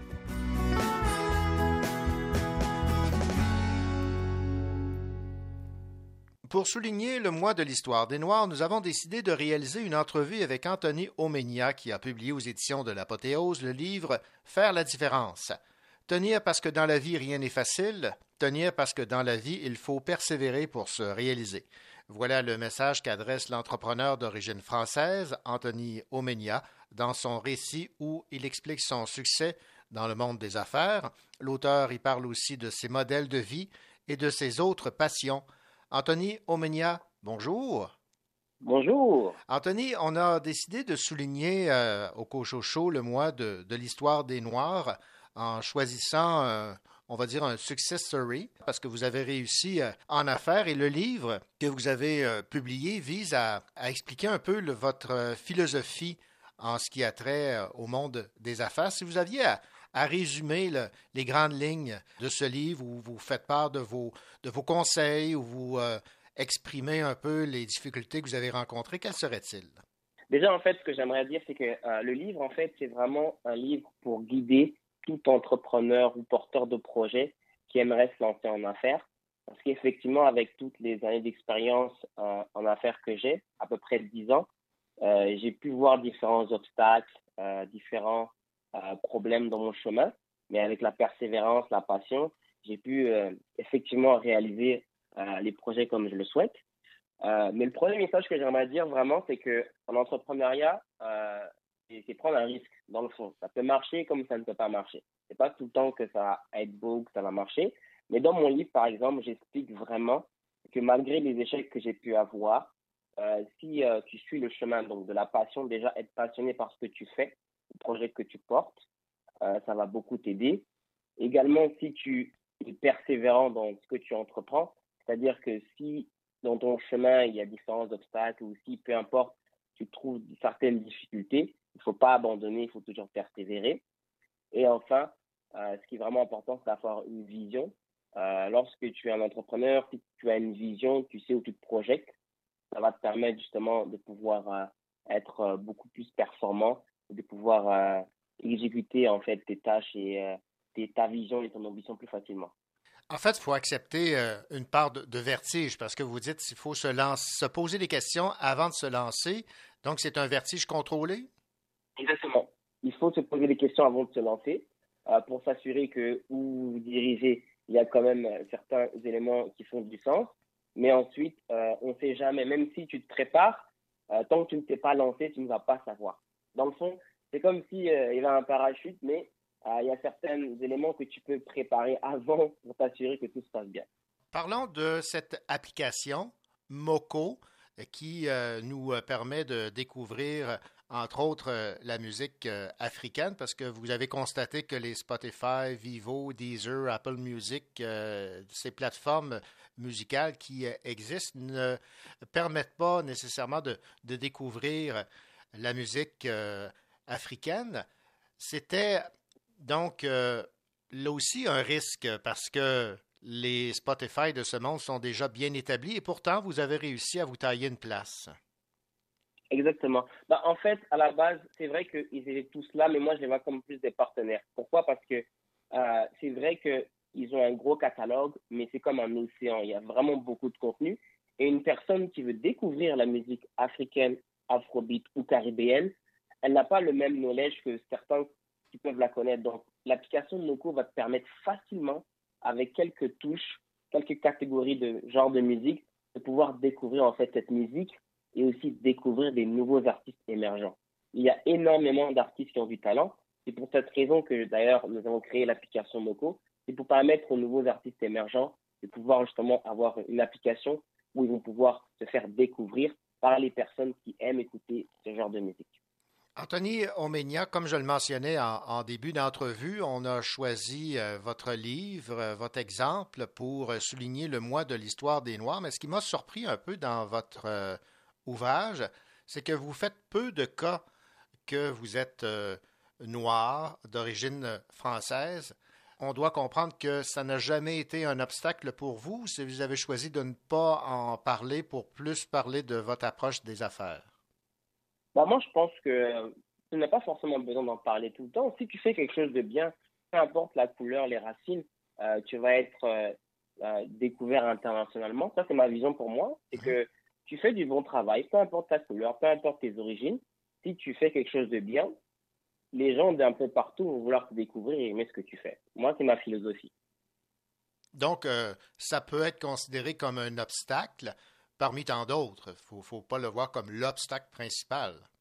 Exactement. Ça peut être comme un obstacle, mais euh, si tu, justement, moi dans ma tête, justement, c'était ça aussi une des affaires, c'était que dans mon ancien projet que j'avais fait Inside, que Québecor voulait justement racheter, ben, j'avais commencé à penser que c'était forcément l'obstacle, mais après avoir pris conscience et je me suis dit vraiment, il suffit de faire quelque chose de bien, peu importe la couleur, les origines, si tu le fais bien, les gens, ils vont voir ton produit, si tu résous un problème, ils vont pas regarder ta couleur, ils vont pas regarder d'où tu viens, ils vont juste apprécier ton produit. Le livre a pour titre Faire la différence? Vous avez évidemment quelques modèles que vous avez euh, cités dans votre livre, entre autres euh, vos parents. C'est souvent eux qui euh, nous poussent à faire la différence. Exactement. Mes parents, c'est d'une famille entrepreneuriale, donc mon père et ma mère, mais surtout aussi ma mère qui m'a beaucoup poussé. Elle a toujours été une commerçante, puis dans tout ce que tous les projets que j'ai faits, même si parfois j'avais des échecs, elle était toujours là à me pousser, à me pousser, à me pousser. Et je pense que le côté persévérance et faire la différence, ça vient aussi euh, du fait que mes parents aussi étaient, sont des entrepreneurs en fait. Anthony Omegna, ça a été un plaisir de discuter avec vous de votre euh, réussite en affaires et de ce livre euh, qui a tout simplement pour titre Faire la différence. Ça a été un plaisir. Merci beaucoup. Merci beaucoup encore pour l'invitation.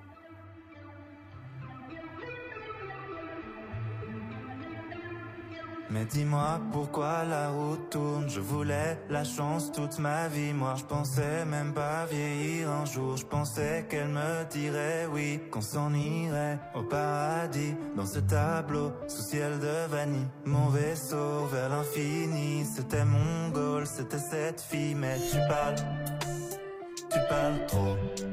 Oh quand ça fait mal Y a plus les mots et même les étoiles l'ont dit tout haut. Tu parles, tu parles, tu parles, tu parles trop.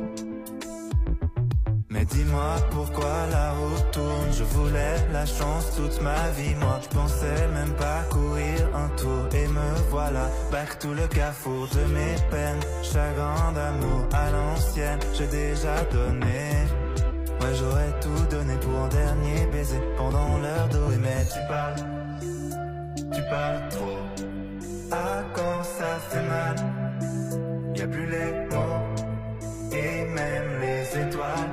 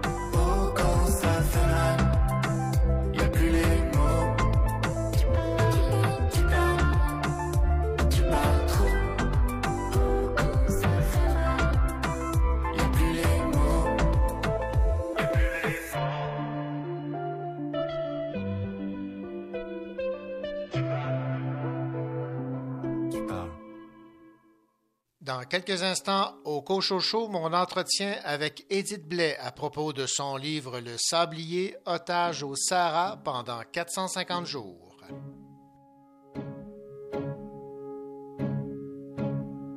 Je suis descendu du train, Paris au petit matin, sans toi.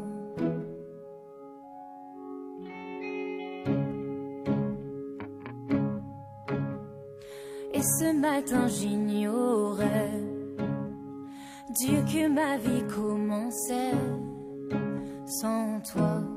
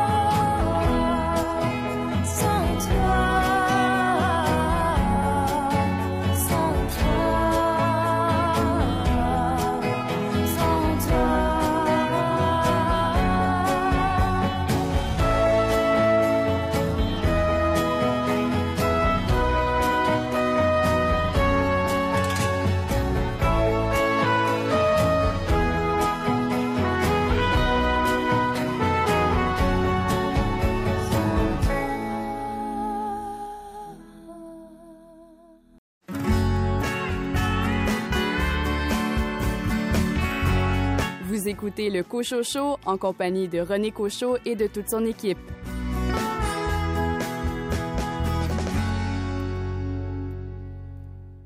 Elle a été kidnappée par six hommes armés de Kalachnikov. Elle a été prise en otage pendant 450 jours. La chabouquoise Edith Blais raconte son interminable captivité au cœur du Sahara dans son livre intitulé Le Sablier, publié aux éditions de l'Homme.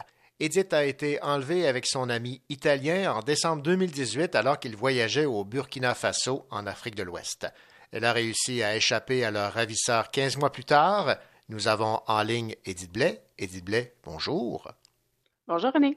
Edith, on a beaucoup parlé de cette résilience, de vos conditions de détention, de votre spectaculaire évasion, mais moins de votre plume. Et j'aimerais justement aborder euh, vos magnifiques euh, Et j'aimerais commencer avec cette euh, préface signée Louis Gué qui dit Je suis particulièrement fier d'Édith. Elle aura eu une influence importante sur ses geôliers par l'exemple de courage qu'elle leur a montré. L'épisode de la sculpture qu'elle a façonnée dans la terre est très évocateur à ce sujet. Édith aura ainsi ébranlé ses gardiens dans leurs croyances, ces croyances dogmatiques qui leur interdisent de représenter plastiquement qui que ce soit. Par ailleurs, les poèmes d'Édith ont une très grande valeur car ils ont été composés dans la plus grande douleur et dans l'émotion la plus dénudée. Que de talents alliés à l'instinct de survie physique et intellectuelle ont été nécessaires pour engendrer ces merveilleuses strophes.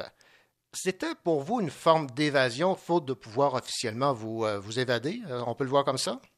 Ah oui, oui, c'est ça. C'était vraiment salvateur. Quand j'écrivais, je partais.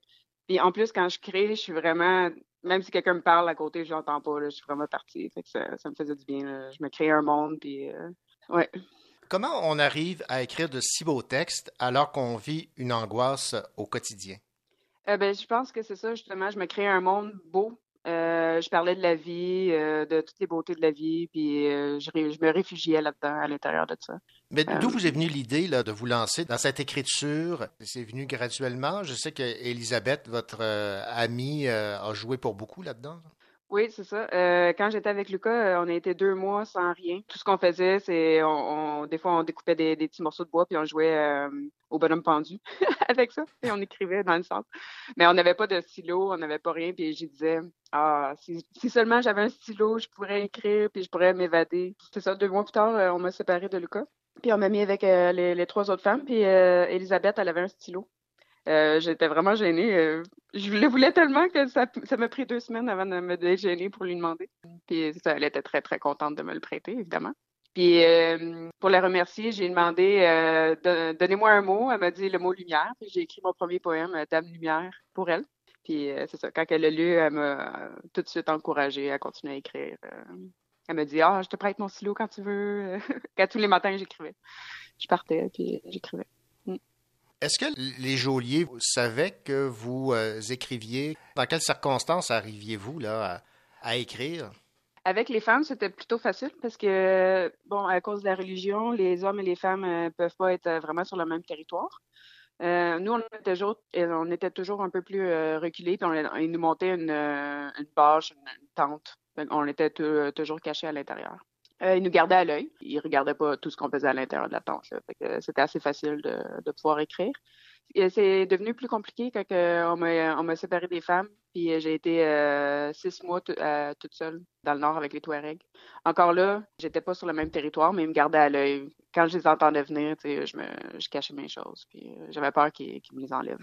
Parce qu'ils comprennent pas le français, j'avais peur qu'ils pensent que j'écrivais sur eux. ou, Ouais. euh, je paranoïais un peu. Là. Ouais, je comprends. Donc, vous étiez consciente de, de cer- de certains risques, mais en même temps, c'était plus fort que vous. Il fallait que vous vous exprimiez là, par l'entremise de ces textes, de ces poèmes. Oui, c'est ça. Oui, oui, ça me faisait. C'était nécessaire. là. Mhm. J'avais besoin de ça. C'était euh, ça qui me sauvait un peu. Euh, J'étais comme en survie mentale. Puis ça, c'était. euh, Ça, ça m'aidait beaucoup, beaucoup. Là. Bon, on a beaucoup parlé de votre poésie. Je vais en citer quelques-unes et vous allez peut-être pouvoir me, m'expliquer là, dans, quelles circonstances ces poèmes ont été euh, écrits. Âme sauvage. J'ai l'âme sauvage qui hurle la nuit. Elle fait des ravages dans mon ventre. Elle voudrait être libre. Elle se tord d'ennui. Elle pleure toute seule dans mon centre. Je hurle avec elle. Nous nous tordons d'ennui. On nous a piégés et mises dans une cage. J'ai l'âme sauvage qui hurle à la vie et je tourne en rond avec elle sous l'orage. Oui, ça faisait un bout de temps que j'étais toute seule avec les Touaregs. Puis euh, je commençais vraiment à pas bien aller mentalement. C'était comme si j'avais l'intérieur de moi qui voulait tant, tant s'enfuir. Qui... Je me sentais comme ça. Comme si je hurlais comme un loup, mais avec euh, de douleur. là. Je voulais juste m'enfuir, puis je pouvais pas. J'étais pris dans ma cage. Ce que je comprends, c'est qu'il y a des poèmes qui ont été plus durs à écrire que d'autres. Ouais, ça, ça a été. euh, vous avez lu un, un des, des plus roughs. Là. Mhm. Patience, ça aussi, euh, évidemment, fallait en avoir pour être détenu pendant 450 jours. J'ai vu au loin les sables se lever, se déplacer vers moi, avançant comme un mur. Tout doucement, le vent s'est mis à tourner, m'entourant d'une sphère, me créant une armure. J'étais cloué au sol, attendant patiemment. Pendant quelques plumes dans le vent étourdi, J'ai fermé les yeux et j'ai laissé passer le temps en espérant que le désert ne capturerait pas mon esprit. Parlez-moi de cette, euh, ce contact avec euh, le désert, le sable, l'infini, le fait d'être prisonnière. Ouais, c'est ça. J'ai vécu une tempête de sable, euh, puis c'était vraiment ça. Quand on arrivait, ça m'a vraiment impressionné. On aurait dit un mur qui montait jusqu'au ciel. Puis quand on est rentré à l'intérieur, je me sens, il y avait le sable qui tournait en rond. On voyait pas à un centimètre devant nous. euh, puis la voiture elle- elle- elle avait de la difficulté à tenir euh, par terre. C'était euh, féroce. Je voyais les sables dans mon imaginaire, dans le fond, prendre des, des plusieurs euh, formes. Je me sentais comme prisonnière, justement, comme dans un sablier. le- le- mais le temps ne passe pas. J'aurais pu être là plusieurs années. Il fallait que je sois patiente. là. Les femmes que j'ai rencontrées étaient là, ça faisait deux ans, deux ans et demi, trois ans. Puis il y en avait deux qui avaient, qui avaient perdu, justement, euh, qui n'allaient pas très bien psychologiquement. là. Ils entendaient des voix, ça allait vraiment pas bien. Euh, J'espérais que, justement, le, le temps, j'allais pas perdre l'esprit. Puis... Ouais, c'était pas facile. Non, c'est ça. C'est un poème très signifiant, celui-là, là, dans tout, ce que vous avez, tout ce que vous avez vécu. Parlons maintenant de ce- celui que j'ai beaucoup aimé aussi, L'ange gardien. Des ailes viennent de passer, ornées de pureté et de lumière. Elles arrivent de la voie lactée, m'aveuglant en tombant sur terre. Un ange s'est relevé au loin, secouant ses plumes de travers, faisant tomber quelques astres éteints, s'accrochant dans leur chute stellaire. Il se tourna plusieurs fois vers moi, me souriant tout en restant au loin, me fit signe que mon temps n'était pas fini ici-bas, puis déploya ses ailes vers d'autres destins. Quelle est la symbolique là, derrière ce, ce poème euh, L'ange gardien? Ça, c'était vraiment mon imaginaire. J'imaginais un, un ange tomber du ciel, me dire que tu vas être sauvé. Comme... je m'encourageais moi-même.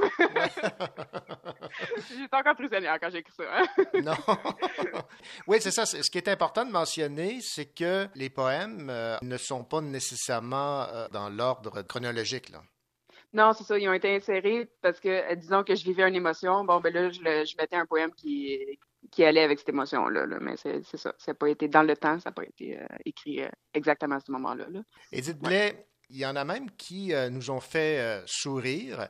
Et je vais vous parler de ce fameux poème Au restaurant des délices. La table des sables vous attend, s'intégrant merveilleusement à la sauce. Vous la trouverez dessus, dessous et dedans. Votre énervement sera à la hausse. Venez déguster en toute sénérité. Des hommes armés vous attendent. Vous désignant votre table attitrée, vous trouverez une ambiance à détendre. L'humour, c'est important lorsqu'on est prisonnière comme ça, avec aucune idée du sort qui vous attend. Oui, c'est ça. Puis celle-là, je l'avais écrit en fait pour les femmes. euh, Elisabeth, elle, elle a ri, je pense, pendant des heures.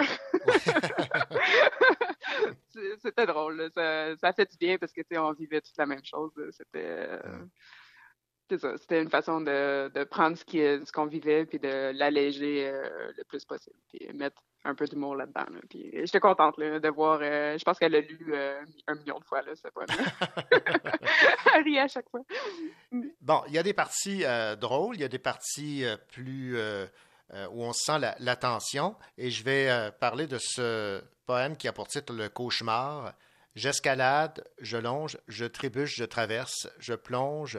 Le vent est étrange dans ce pays, il souffle, il respire souvent derrière moi. Je crois qu'il me traque partout dans la nuit, il m'engourdit, m'emprisonne dans son corps froid.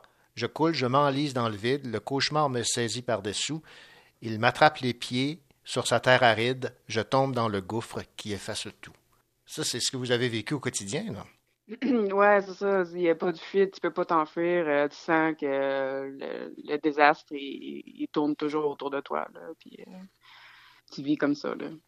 Vous avez Mhm. choisi la thématique du sablier. Il y a d'ailleurs un des poèmes qui a pour titre Les sables du temps. Je vais vous citer Le sol semblait se déchirer, le sablier tentait de s'inverser, entraînant l'homme dans son entonnoir, redistribuant son temps de captivité.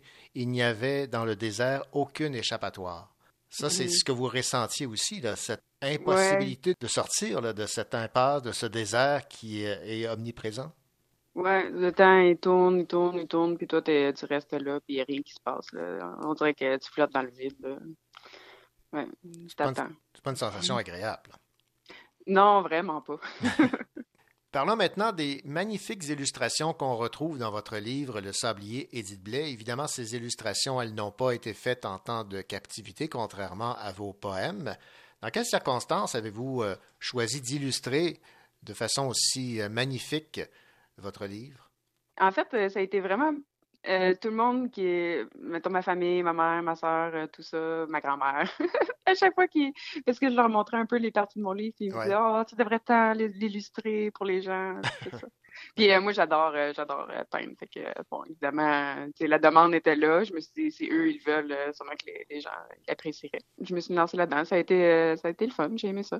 C'est magnifique, d'autant que j'ai compris que vous étiez autodidacte. Oui, c'est ça. Dans tout. moi. ouais, ouais. Est-ce que vous allez continuer à écrire des, des poèmes? Est-ce que vous avez euh, eu la, la piqûre? Ou si euh, vous vous dites, bon, ben, c'était dans des circonstances bien particulières où je me suis mis à, à écrire là, cette poésie? Non, moi j'adore écrire. euh, je le faisais avant. Quand que je voyage, euh, souvent ma, ma forme d'art, c'est ça, parce que je, je traîne pas mes, mes aquarelles ou rien. Fait que juste un papier puis un crayon, puis euh, je m'assieds à quelque part, puis j'écris. j'adore ça. Donc, je vais continuer. Quand je voyage, c'est le fun. Tu vois tout le temps des, des nouveaux paysages, ça t'inspire. puis, mhm. Donc, on, on- on- on est en droit de s'attendre à un recueil de votre part un jour publié ou si c'est vous, allez les garder pour vous, là, c'est ces poèmes que vous, Ah! que vous allez écrire? Ah ben là, je sais pas. J'étais pas rendue là dans ma réflexion. D'accord. ben, moi, j'aimerais bien. OK. Bon, euh, je vais prendre ça en, en note. Edith Blais, ça a été euh, un plaisir de discuter euh, avec vous, donc, de cette poésie qui vous a permis de garder, de garder espoir, on va dire ça ainsi? Mhm. Oui, c'est ça. Le, Merci. Le Sablier est euh, votre livre, Otage au Sahara pendant 450 jours. Et à peine publié, on parlait déjà d'une euh, réédition. Êtes-vous euh, surprise par ce, ce tsunami médiatique entourant votre livre ou vous vous y attendiez? Euh, c'est ça. euh, ben, on m'avait averti qu'il y allait y avoir beaucoup de médias, que fallait, je devais m'attendre à ça, mais effectivement, c'est plus gros que je pensais, là, mais c'est correct. Ben je ouais. suis la vague. Voilà, merci beaucoup, Edith Blais. Ça fait plaisir. Merci, au revoir. Au revoir. Ici Mathieu Coblet, auteur, poète, et vous écoutez le Cocho Show, votre émission littéraire.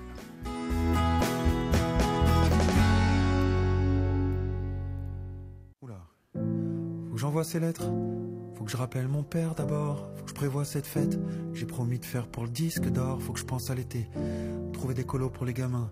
Demander quand est-ce que je les ai. Et puis pour qu'ils voient leurs cousins. Faut que je sache ce que mes sœurs ont prévu. Elles vont me dire qu'elles me l'ont déjà dit. Je vais répondre oui mais que je sais plus. Puis faudra que je pense à samedi. J'aimerais les emmener à la mer, loin de ces humeurs grisâtres.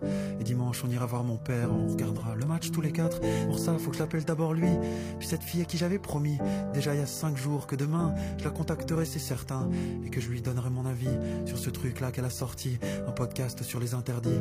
Que j'ai trouvé d'ailleurs très bien. Et puis il faut que je poste un beau contenu. Je sais pas, un truc nouveau.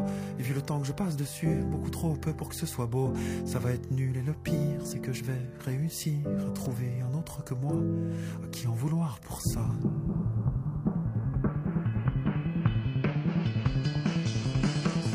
Stop, ça y est, j'arrête de penser, je courir, je vais. Stop, allez, j'arrête de me presser, je vais courir, je vais marcher, je vais sourire.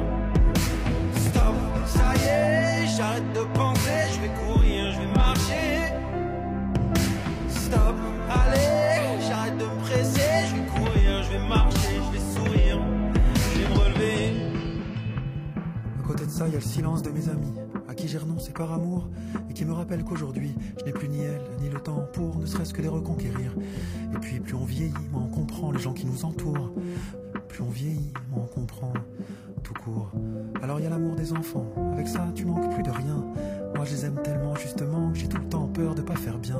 Faut dire qu'on parle des blessures faites par le regard d'un père. La moitié des gens malheureux sur cette terre le sont de cette manière. À quoi sert vraiment l'exigence? Pourquoi on être excellent Quand on voit dans quelle déshérence se retrouvent les génies souvent. Moi, je voudrais leur apprendre à être heureux avant d'être brillant. Je voudrais leur apprendre à être heureux souvent. Souvent. Mais ce que je veux pour ce que je veux, c'est bien moins important que ce que je suis. Les gamins, c'est faites ce que je fais, pas faites ce que je veux, encore moins faites ce que je dis. Dans ce cas-là, tant mieux pour la musique, tant mieux pour l'énergie, tant mieux pour les envies. Et pour le reste,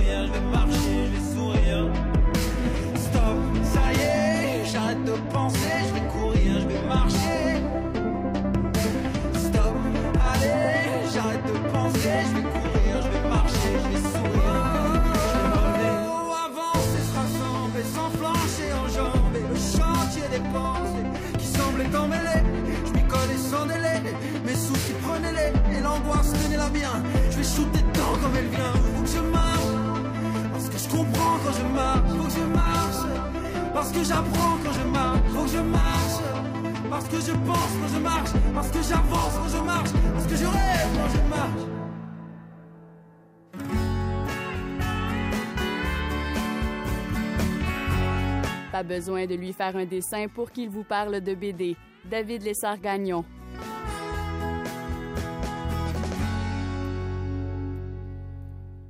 David Lessard-Gagnon, bien le bonjour. Bonjour René. Alors David, vous avez euh, ce mois-ci euh, évidemment eu l'occasion de lire plein de choses et parmi celles-ci, votre coup de cœur, et c'est un coup de cœur signé Vincent Brault qui vient tout juste de lancer le livre Le fantôme de Suzuko et c'est aux éditions Héliotrope. Alors qu'est-ce qui vous a plu particulièrement dans ce nouveau roman de Vincent Brault?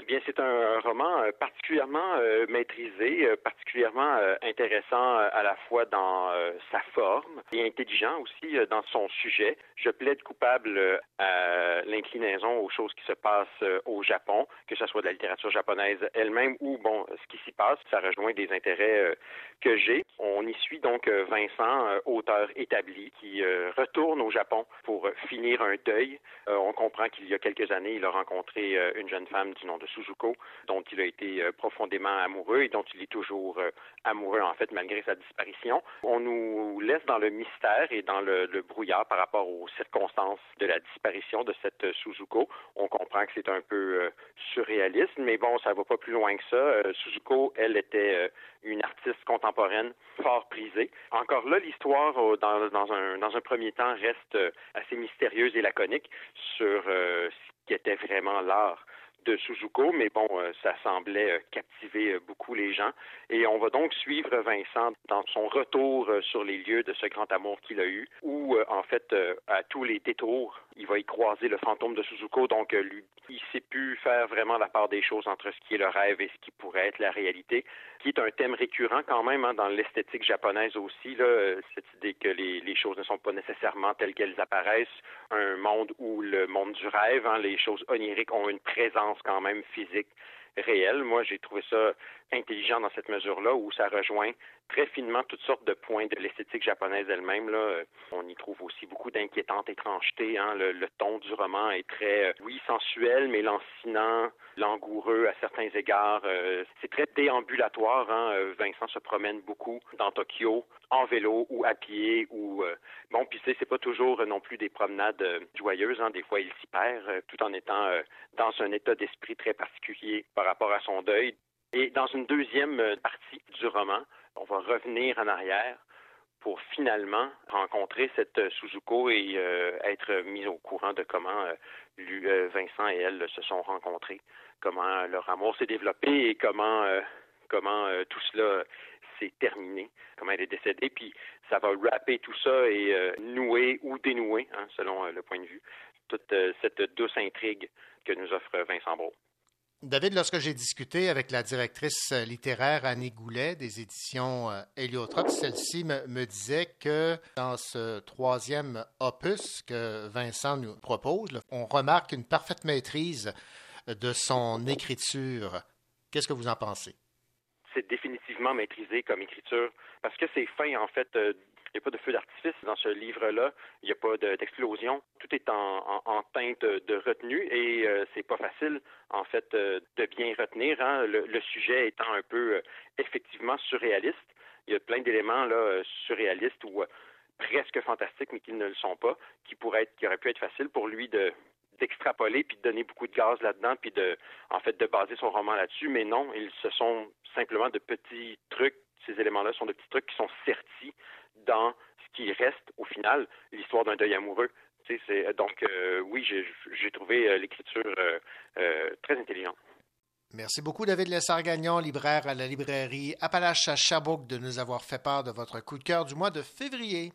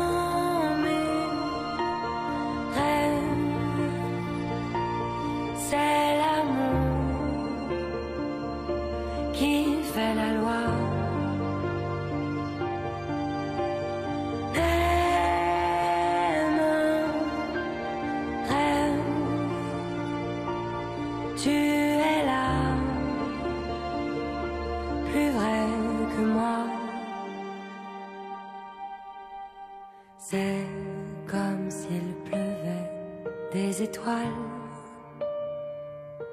six pieds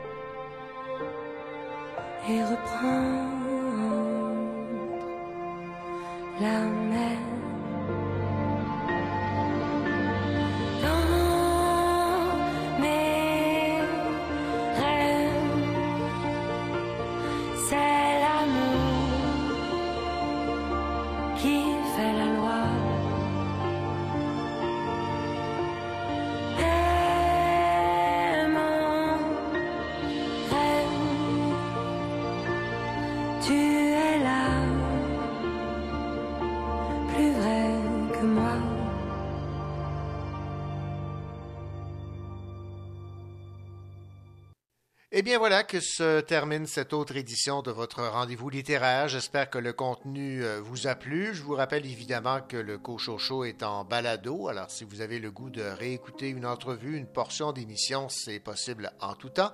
Et toute l'équipe a déjà hâte de vous retrouver la semaine prochaine. Allez, au revoir.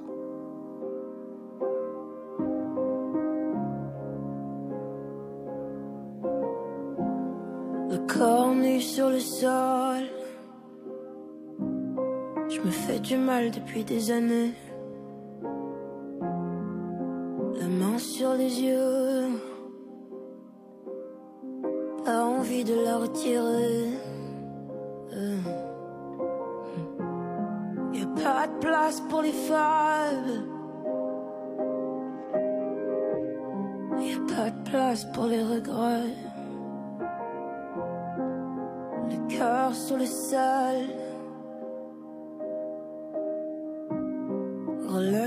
Pas déconner. Je sais bruit dans ma tête et j'aimerais que ça cesse, mais en vain. Ah, J'ouvre un peu les yeux, des couleurs, des photos me reviennent. Ah, tous ces bruits dans ma tête, faut que ça cesse. J'ai perdu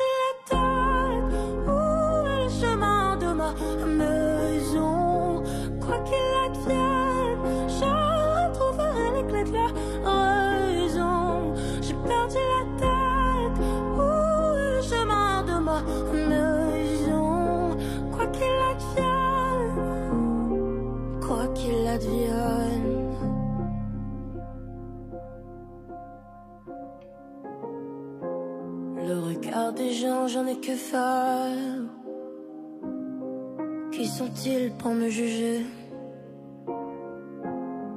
Un pardon à mon père.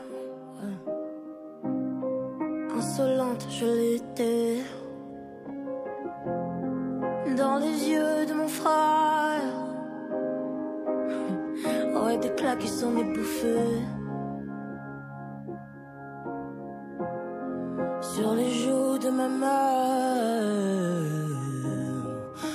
rivières se sont collées. Je sais bruit dans ma tête et j'aimerais que ça cesse, mais en vain. Ah, J'ouvre un peu les yeux, des couleurs, des photos me reviennent. Ah, tous ces bruits dans ma tête, faut que ça cesse. J'ai perdu la tête. Où est le chemin de ma maison? Quoi qu'il advienne,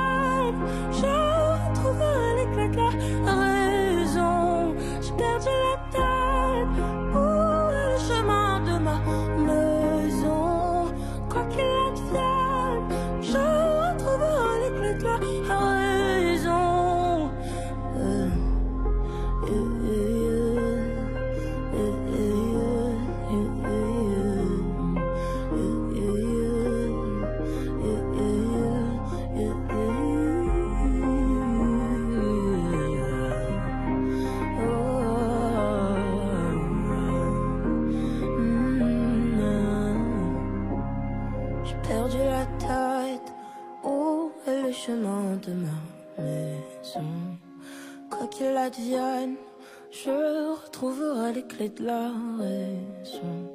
J'ai perdu la tête.